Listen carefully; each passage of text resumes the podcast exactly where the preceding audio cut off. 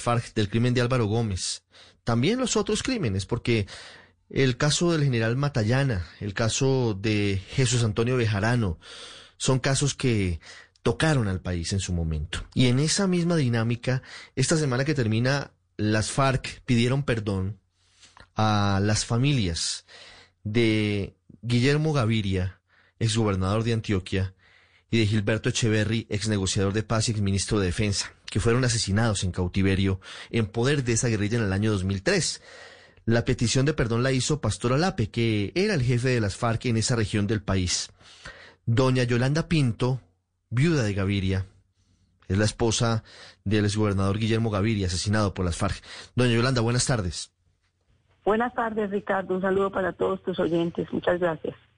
¿Cómo recibe usted este perdón que ofrecen las FARC ante este muy trágico hecho que tocó a su familia y que tocó al país hace ya más de 17 años?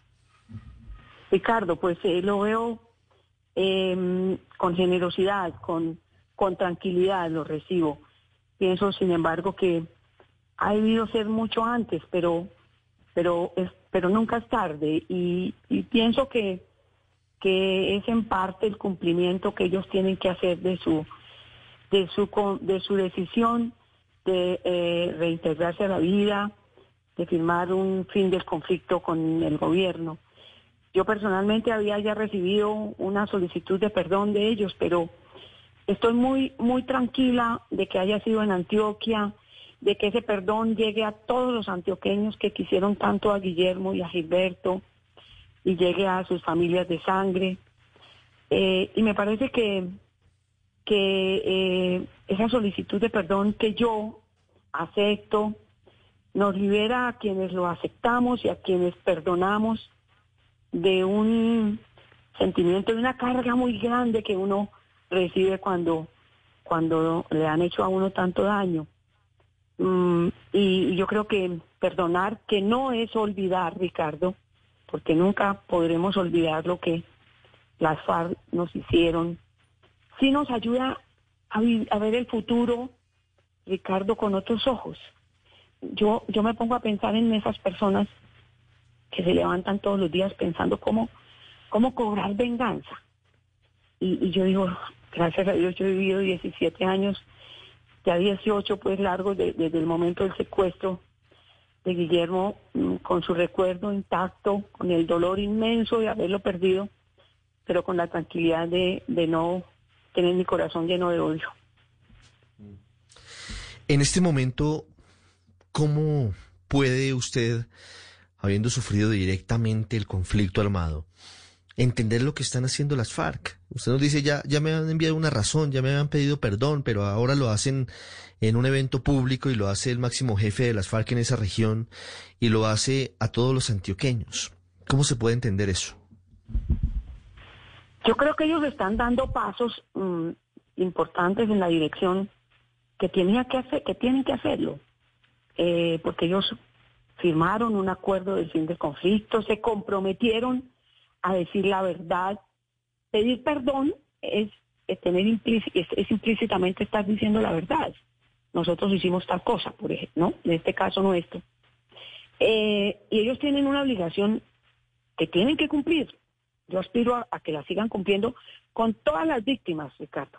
No con nosotros solamente, con todas las víctimas del conflicto armado, pero además que nos digan dónde están todos los desaparecidos, que nos cuenten dónde enterraron todos los que murieron en cautiverio y, que sus familias aún no los han recuperado. Yo tuve la bendición, Ricardo, de Dios, de recibir a Guillermo, su cadáver, de tocarlo, de saber que sí era mi marido, de enterrarlo como, como nosotros los católicos debemos hacer con nuestros muertos, de despedirlo, pero hay muchas familias que no han podido hacerlo y yo aspiro que ellos cumplan con la palabra. Yo tengo la, la, la, esperanza y la confianza de que ellos estén cumpliendo ya un, un poco lento, pero estén cumpliendo lo que se a lo que a lo que se comprometieron eh, en el acuerdo de La Habana, a decir la verdad, a pedir perdón, a, a, reparar a las víctimas y sobre todo que para mí lo más importante, al el compromiso de que nunca más, Ricardo, vuelvan a usar la violencia eh, como arma de lucha política ellos, ¿no? Mm. Fíjese, doña Yolanda, que el país, lo decía ahora cuando presentaba esta charla con usted, se ha sorprendido en esta semana desde que conocimos que esa antigua guerrilla reconoce que mató a Álvaro Gómez. Hay mucha verdad por conocerse y la verdad puede ser dolorosa. Obviamente tendrá que contrastarse y tendrán que aportar pruebas, pero todo esto que estamos conociendo es realmente, realmente muy duro para el país. Así es, así es. Y, y esa verdad tiene que decirse toda y de todos los lados del conflicto. Ricardo, me parece que esa verdad nos va a permitir sanar un poco, un poco, todas esas heridas que nos causaron. Y yo creo también que es un poco el miedo que tienen algunos sectores o algunos colombianos o de, de que toda la verdad se sepa, ¿no es cierto? Muy dolorosa. Yo, yo quedé muy sorprendida como el país entero con lo de, eh, del asesinato de ese gran líder, el, doctor Álvaro Gómez Hurtado. Sin embargo, yo quiero decirte que yo, yo les creo. Yo creo que efectivamente fueron ellos. Tendrán que continuar en la, probándolo, pero, pero yo creo que ellos eh, nos van a empezar a soltar a cuentagotas. ¿Cuántos hechos más dolorosos, Ricardo, vamos a saber? Pero es muy importante que lo sepamos y que podamos sanar y que podamos entender un poco más toda esta crueldad de ese conflicto tan absurdo que vivimos. Yo, yo, yo tengo una frase que yo, yo digo, Ricardo, que fue un, un conflicto inútil, injusto e innecesario, ¿no? 60 años matándonos. Hoy el mensaje de Guillermo, por el que él entregó su vida, o porque más bien por el que le arrebataron su vida, que es el mensaje de la no violencia. Guillermo andaba buscando en Antioquia construir un, un piloto de entendimiento con la FARC. Por eso fue acá, íbamos a Caicedo en una marcha. Por eso había buscado contacto con la FARC para poder conversar con ellos y plantearles la posibilidad de hacer un piloto de acuerdo, eh, algo así como lo que sucedió en La Habana, pero allá en Antioquia. Eh, desafortunadamente ellos no entendieron, la torpeza era tan grande eh, que no entendieron el mensaje que un gobernante por primera vez en Colombia le extendía eh, la mano para, para, para una reconciliación. Eh, ese es el mensaje que hoy cobra vigencia, el de buscar resolver nuestras diferencias profundas, porque tenemos profundas diferencias, inmensas diferencias con ellos y con otros grupos que usan la violencia como arma de lucha política eh, para que entendamos que, es mediante el, la, negociación, el diálogo, que podemos llegar a resolver esas diferencias sin necesidad, como decía Guillermo, sin necesidad de matarnos, eh, Ricardo. Sin necesidad de matarnos, sin necesidad de violencia. Qué doloroso que ese mensaje haya tenido que pasar por, por el dolor, la muerte, por la sangre, pero ese movimiento de la no violencia que empezó el asesinado Guillermo Gaviria hoy más que nunca cala entre los colombianos y ojalá se llegue algún día a esa realidad. Doña Yolanda Pinto, muchas gracias por habernos acompañado hoy sábado en el radar. Muchas gracias a ti, Ricardo. Un gran saludo para nuevamente para todos los que te escuchan, que sé que son bastantes. Estamos en época de conocer la verdad del conflicto armado en Colombia de cinco décadas de guerra. Y se debe conocer la verdad completa, se debe conocer eh, los alcances de la barbarie desde todos los ángulos, porque lamentablemente en medio de lo que significaron más de cinco décadas de conflicto, hubo una muy importante cantidad de hechos que nos duelen todavía. Uno de ellos, cometido por las FARC, fue el secuestro, el secuestro que cambió la vida de miles de colombianos, que separó familias, que truncó carreras, que cegó vidas. Uno de esos secuestros fue el del general Luis Erlindo Mendieta, el primer general en cautiverio en su momento. Estuvo más de una década secuestrado por las FARC luego de la toma a Mitú. La guerrilla en algún momento tuvo la capacidad de, de atacar capitales de departamento. Y fue liberado el general Mendieta por las fuerzas militares el 13 de junio del 2010, hace ya más de una década, pero el recuerdo permanece. El general Mendieta está con nosotros hoy sábado en el radar. General, buenas tardes. Buenas tardes, muy amables, gracias por la invitación. Un saludo muy especial para todos nuestros amables oyentes en estas horas de la tarde. ¿Cómo ve usted hoy la reconciliación? ¿Cómo ve usted hoy que el país esté asistiendo a un conocimiento de verdades que, que no tenía, a estar, entre otras cosas, sorprendiéndonos ante anuncios que, aunque faltan ser demostrados, pues eh, sí conmueven mucho la opinión pública, entre ellos eh, las FARC diciendo que mataron a Álvaro Gómez Hurtado. ¿Cómo ve usted esta etapa del conflicto? Usted que fue víctima de la violencia, víctima directa de la violencia, entre otras cosas.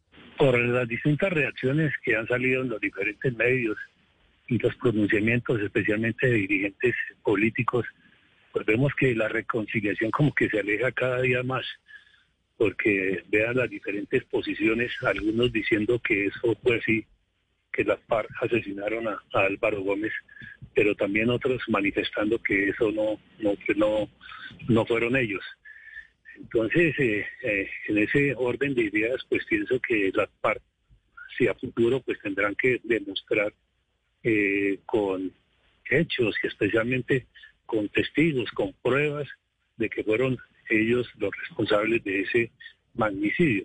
Eh, sin embargo, eh, esperábamos nosotros que esas verdades de la FARC las hubieran eh, pronunciado hace tiempos. Recordemos que ya cuántos años llevamos de, de la JEP y también de la Comisión de la Verdad y hasta el momento había un total silencio. También se había manifestado que las FARC eh, primero eh, se les aplicaría justicia después de toda la verdad y que después sí llegarían al Congreso de la República y ocurrió todo lo contrario. Es decir, que, están en el Congreso de la República legislando eh, con posiciones en diferentes poderes del Estado y eso hace que como que se profundicen mucho más las heridas porque si se tiene en cuenta únicamente a las FARC en ese proceso de, institucionalidad y sin embargo eh, a las víctimas que ellos ocasionaron pues han sido escribidos, pienso que, que las grietas como que son más profundas. ¿Cómo se pueden cerrar esas grietas de las que usted habla hacia el futuro, general Mendieta? Las víctimas tienen todavía muy pendiente lo que les pasó, pero además quieren escuchar la verdad y quieren reparación. ¿Cuál cree usted que sería el paso para, si bien esto no se va a olvidar, general, porque pues es imborrable e imposible que usted olvide más de una década en las jaulas, en los campos de concentración de las FARC. Pero ¿cuál podría ser el, paso para que esas grietas lleguen, si no a cerrarse completamente, al menos sí a sanar? Sí, pues lo vería desde dos puntos de vista. En el caso personal, eh, es un milagro. Yo soy un privilegiado de Dios, de la Virgen, estar en este momento con vida, estar con libertad. Y segundo lugar, pues desde el mismo momento que se inició el proceso de paz, ese proceso de negociación con la FARC, desde nuestra Federación de Víctimas de la FARC, insistíamos en los 800 secuestrados que tenían eh, la FARC allá cuando se inició el proceso. Y durante ese tiempo no se manifestó nada de ellos. Esa es la verdad que se quiere saber, porque siempre se exigía que los familiares de toda esa cantidad de víctimas querían que les devolvieran a sus seres queridos. Ya, como no fue posible, ¿dónde están los restos? Y hasta el momento ellos no han contribuido eh, con esa verdad. yo creo que la manera de cerrar esas grietas es que ellos confiesen y entreguen los restos de toda esta cantidad de secuestrados y que fueron desaparecidos. Por otro lado, también tenemos eh, los diferentes temas que ha sido el secuestro y también eh, el reclutamiento de menores. Allí tampoco han confesado la verdad. Y en el caso de los caso específico de MeToo, pues aquí tenemos que a nuestro compañero Luis Hernando Peña Bonilla, pues lo desaparecieron, lo sacó alias hombre de una de estas jaulas y hasta el momento está desaparecido y la familia pues insistentemente siguen reclamando los restos. Y así ha ocurrido con centenares de integrantes de la fuerza pública secuestrados y desaparecidos cuando a sus lugares. General, esa historia del sargento Peña Bonilla es todavía uno de los asuntos pendientes para que las FARC le cuenten sobre todo a su familia qué fue lo que pasó. ¿Qué otras cosas de la toma de Mitú y de esos largos años de secuestro en la selva faltan por, por conocerse, por, por dar a conocer ellos que fueron los victimarios? Sí, como le mencionaba, aparte de, del intendente Peña, pues eh, también está quiénes son los responsables, por ejemplo, de las comisiones que cometieron y, por supuesto, de el enjaulamiento de todos los que fuimos secuestrados allí. Pero aquí llamamos la atención de la muerte de Julián Ernesto Guevara, porque no haberle suministrado los alimentos, eh, no haberle suministrado las medicinas y simplemente dejarlo morir ahí en la selva, allá en una jaula, pues eso es un drama muy violento, eso no se ha cerrado y allí tampoco han contribuido porque ahí se necesita saber quiénes fueron los responsables directos de, la muerte de, de Julián Ernesto ya por esta clase de omisiones. También, y le mencionaba, la cantidad de secuestrados, de desaparecidos de, la fuerza pública. Ahora, con respecto a MeToo, eh, la misma población no fue reconstruida, allí hay mucho por hacer, las viviendas, eh, no se les dio subsidio a los que eh, sufrieron esas afectaciones, las construcciones de, por ejemplo, el Banco Agrario, eh, la sede de la registraduría, de lo que era la fiscalía, de, eh, de la casa de Monseñor, de la, del colegio de la SAP que quedaba también en la esquina, que quedó totalmente destruido, pues allí no se ha reconstruido todo, todos esos bienes que fueron afectados y para que pues haya un mínimo seguramente de reconciliación, en este caso de la población de Mitú con Gaspar, pues se les tiene que reconstruir. Aparte de eso, ¿quiénes fueron los que eh, ejecutaron a los civiles que allí fueron eh, asesinados, eh, puestos de rodillas y fusilados. ¿Quiénes son los responsables? ¿Quiénes dieron las órdenes? Porque, por ejemplo, Romaña participó y, hasta el momento no lo vemos como indiciado de esos crímenes de guerra que allí se cometieron. el mismo saqueo de la población, de los diferentes establecimientos comerciales. toda la población sufrió. Ahora, con respecto a los integrantes de la fuerza pública. La misma reparación que se tiene que dar, las mismas garantías de no repetición. Y en esa reparación ahí se tiene que tener en cuenta de los policías que murieron. Entonces ahí tenemos las, las viudas, los huérfanos que quedaron que no fueron reparados administrativamente. Allí también hay pendientes de identificación de seis eh, policiales que las familias lo siguen reclamando porque figuran como desaparecidos. Tenemos entendido que es posible que estén sepultados en una fosa común en Villavicencio, pero sus familias siguen reclamando al menos un resto de su ser querido. Eh, las otras afectaciones materiales, y le tenemos que considerar en esas pérdidas que tuvieron los policiales en sus bienes allí durante el ataque, la destrucción y ese acto de terrorismo que cometido por la FARC. Posteriormente, las familias, cuando les tocó ir a la zona eh, despejada.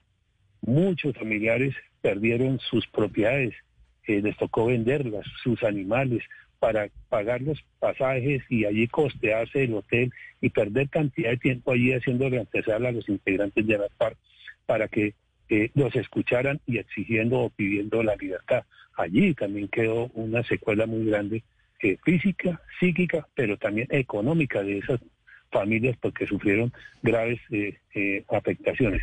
También ahora la pérdida adquisitiva de todos los que allí estuvimos secuestrados en los ingresos eh, personales que cada uno tiene, el truncarse las diferentes carreras profesionales, el no estar con la familia, ¿cuándo se recupera eso? Es un tiempo, en el caso personal, casi 12 años perdidos que es imposible de recuperar. Pero sí tiene que haber alguna compensación y por eso en los estándares internacionales después de justicia viene la reparación. ¿Cómo se va a reparar? Eh, los de las FARC fueron muy ofensivos cuando manifestaron el quizás, quizás y posteriormente manifestaron eh, que iban a entregar unas escobas y unos traperos. Eso afectó gravemente la dignidad de las víctimas y hasta el momento eh, los integrantes de la cúpula de las FARC, están en el Congreso de la República, pues no se han pronunciado al respecto. Entonces, vea que todavía hay muchas cosas muy pendientes y que no sabemos eh, hacia el futuro en qué momento se van a dar los primeros pasos para ir cerrando esas heridas o tratándolas de sanar para que sí se proceda a esos pasos seguramente de reconciliación y no sabemos de futuro eh, hacia perdón y olvido. Pues ojalá, olvido seguramente no va a haber, pero sí sería muy importante para el país una reconciliación sobre bases sólidas, sobre escuchar a las víctimas, sobre reparar todo ese daño causado. General Luis Mendieta, muchas gracias por estos minutos en el radar. A usted, muy amable, muy buena tarde, un saludo muy especial para todos y muchas bendiciones. Usted está en El Radar, en Blue Radio.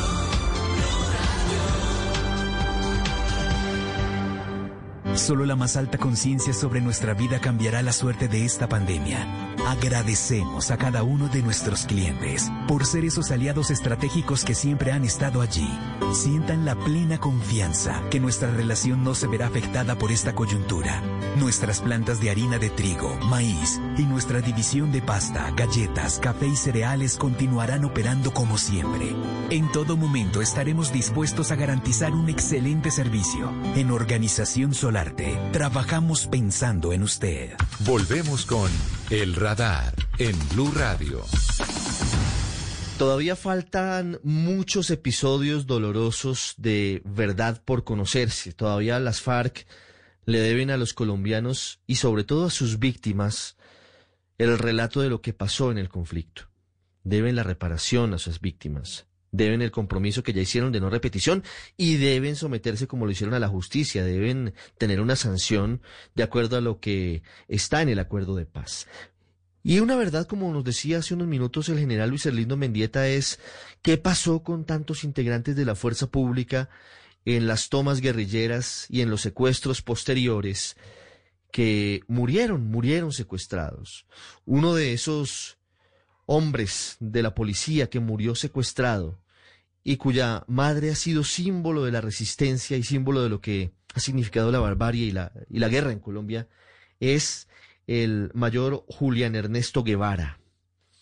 El episodio es supremamente doloroso, murió en cautiverio, murió secuestrado y finalmente luego de varios años, luego de una mediación del doctor Álvaro Leiva y del Comité Internacional de la Cruz Roja, finalmente su familia pudo recibir sus despojos mortales. Doña Emperatriz de Guevara la mamá del mayor Julián Ernesto Guevara y nos atiende a esta hora. Doña Emperatriz, bienvenida al radar en Blue Radio. Muchas gracias a ustedes por su atención. Dígame, ¿en qué puedo servirles? Quisiera saber cómo eh, ve usted lo que está pasando hoy con las FARC. La entrega de, de verdad nos sorprende a los colombianos con el hecho de haber reconocido que mataron a Álvaro Gómez Hurtado, pero en cada escenario están dándose pasos hacia eh, conocerse la verdad sobre el conflicto. Eh, ¿Usted está satisfecha con lo que sabe de lo que pasó con el mayor Guevara o cree que las FARC todavía le deben verdad? Mire, mire, le digo una cosa. Yo, a esta, después de tanto tiempo y de tanta amargura, porque usted, créame lo que es lo más amargo que hay en la vida, no poder uno siquiera ver a su hijo cuando deben ser los hijos los que quieren a sus padres, ¿sí? Entonces, es, es decir, el concepto que nosotros tenemos. Entonces, es muy difícil aceptar eso, después de estar tanto tiempo prisionero también, ¿sí? Porque es que esas son dos cosas que son completamente diferentes para mí. Entonces, yo pienso que sí, pero Dios hace su obra, yo creo. Dios es maravilloso. Y así conforme le da a uno tantas penas, también le da muchas cosas bonitas en la vida. Como pensar uno que, que su hijo se portó bien, que esperó lo que Dios quiso darle, sí, tenerlo como fuera, sin, sin tantas dificultades tantas cosas, porque ellos estuvieron allá prisioneros por mucho tiempo. ¿Cómo, cómo, ¿Cómo vivirían ellos? A esta hora no sabemos, pero bueno, ya se fueron y Dios quiera que hayan tenido momentos no tan tristes en su vida porque el solo hecho de estar prisioneros era para tener una amargura grandísima. Entonces, ojalá que los hayan tratado de alguna forma en que pudieran recompensar algo, una cosa con la otra. Es lo que yo pienso. Claro. ¿Cómo ve lo que está pasando hoy con las FARC, después de tanto dolor que, entre otros, le hicieron vivir a su familia? Hoy sin armas, hoy en la legalidad, para algunos hoy sin haber pagado lo que deberían pagar, pero aportando una cantidad de hechos dolorosos que estamos conociendo. Sí. Mire, le digo una cosa. Yo pienso, ojalá ellos estén arrepentidos de verdad, porque si no, eh, yo creo que, que todo el mundo pensamos que si, si ellos van a gobernar, ¿en qué condiciones será que vamos a quedar nosotros? Entonces, ojalá que de verdad hayan cambiado. Ojalá que hayan dado la vuelta, porque para ellos gobernar necesitan verdad un bote completico. Entonces yo pienso y le pido a nuestro Señor que así sea, que ellos al fin entendieron que estaban haciendo las cosas mal hechas y que lo que vayan a hacer de ahora en adelante, si son ellos los que van a hacer alguna cosa, pues que lo hagan bien hecho. Así conforme tuvieron eh, la capacidad para hacer cosas malas, entonces que tengan una buena capacidad y ojalá nuestro Señor les ayude, porque yo sí, yo soy creyente y yo creo que nuestro Señor, pues acordémonos de las épocas anteriores en que había gente muy mala, pero que después iban a postrarse a sus rodillas. Entonces ojalá que así sea, que estos ya, estos señores ya estén cansados o se acuerden de las cosas que hicieron y ahora pretendan eh, hacer cosas diferentes. Ojalá que así sea, para bien de todos. Doña Emperatriz de Guevara, gracias por estos minutos en el radar en Blue Radio. La recordamos siempre como ese símbolo de, de resistencia ante la violencia y de amor, de ese amor infinito de madre hacia su hijo. Y yo, y yo les agradezco a ustedes infinitamente porque me dieron siempre la oportunidad de que, aunque fuera, nos escucharan de que estábamos vivos. Y por ustedes, nosotros recibíamos algún conducto, alguna cosa y sabíamos que ellos estaban, pues no bien, pero sí que estaban vivos. Entonces, a ustedes las infinitas gracias se las debo desde hace mucho tiempo. Entonces, que Dios los siga bendiciendo y que todo lo que hagan sea para bien de nuestro pueblo. Eso le pido a nuestro Señor todos los días porque ustedes son los que manden en muchas cosas aquí, o no, no mandan, pero son los que hacen muchas cosas buenas por nosotros. Entonces, ojalá que esto sirva para hacer un recordatorio a todos, que no nos vuelva a pasar lo mismo que pasó en esa época y que tantas familias no tengan que sufrir como nos tocó sufrir a nosotros. Y a ustedes Dios los bendiga. Desde las épocas dolorosas de los plantones de todos los jueves en la Plaza de Bolívar. Vivos se los llevaron, vivos los esperamos. Colombia, un país a pesar de sí mismo. Ya regresamos en el radar en Blue Radio. Usted está en el radar en Blue Radio.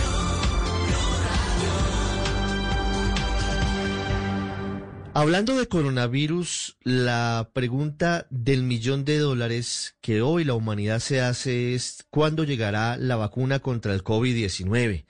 ¿De qué manera se hará esa distribución? ¿De qué manera va a llegar a los países? ¿Quiénes serán los primeros eh, sectores que recibirán la vacuna? Y por eso hoy hemos querido invitar a Gabriel Carrasquilla, asesor médico de la coalición del gobierno colombiano con el sector privado, para